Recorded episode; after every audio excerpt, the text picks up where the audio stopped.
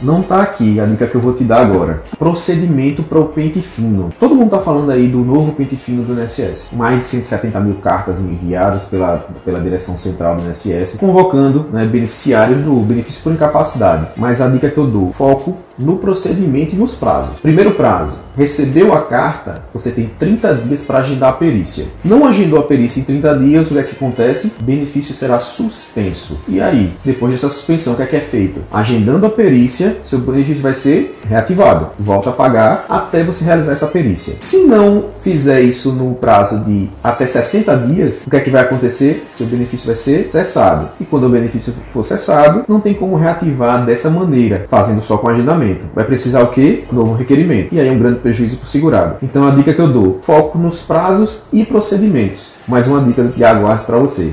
Um abraço.